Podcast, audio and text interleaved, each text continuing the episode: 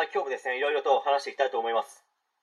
え今回はですね、勉強しないキッズを勉強しなかった元キッズが語ってみたという話に関して、まあ、ちょっと話していきたいと思います。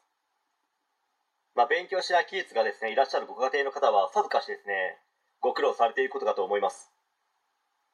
まあ、自分のキッズ時代を振り返ってみても、えらいクソガキっぷりを発揮していて、問題山積キッズだったかと思います。まあ、いろんなことに関して話してしまうととても長くなってしまいますので今日はですね学校の勉強テーマに少しですね話してみたいと思います。まず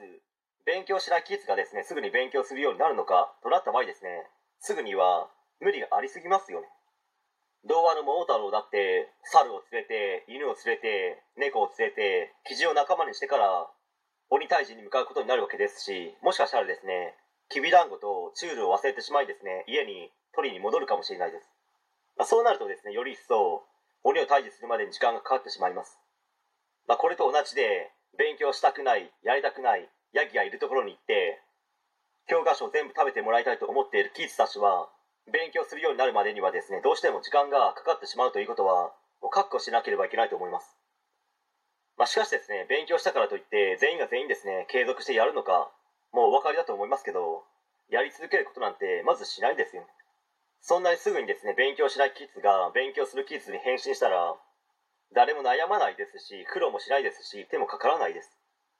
であるならばですね時には楽しませたり笑わせたり喜ばせたり厳しく指導したり一時的に強制的に勉強させたりなど他にも様々な役に立つ話や、まあ、時にはですね全くもって無駄な話をするのもいいかもしれないです。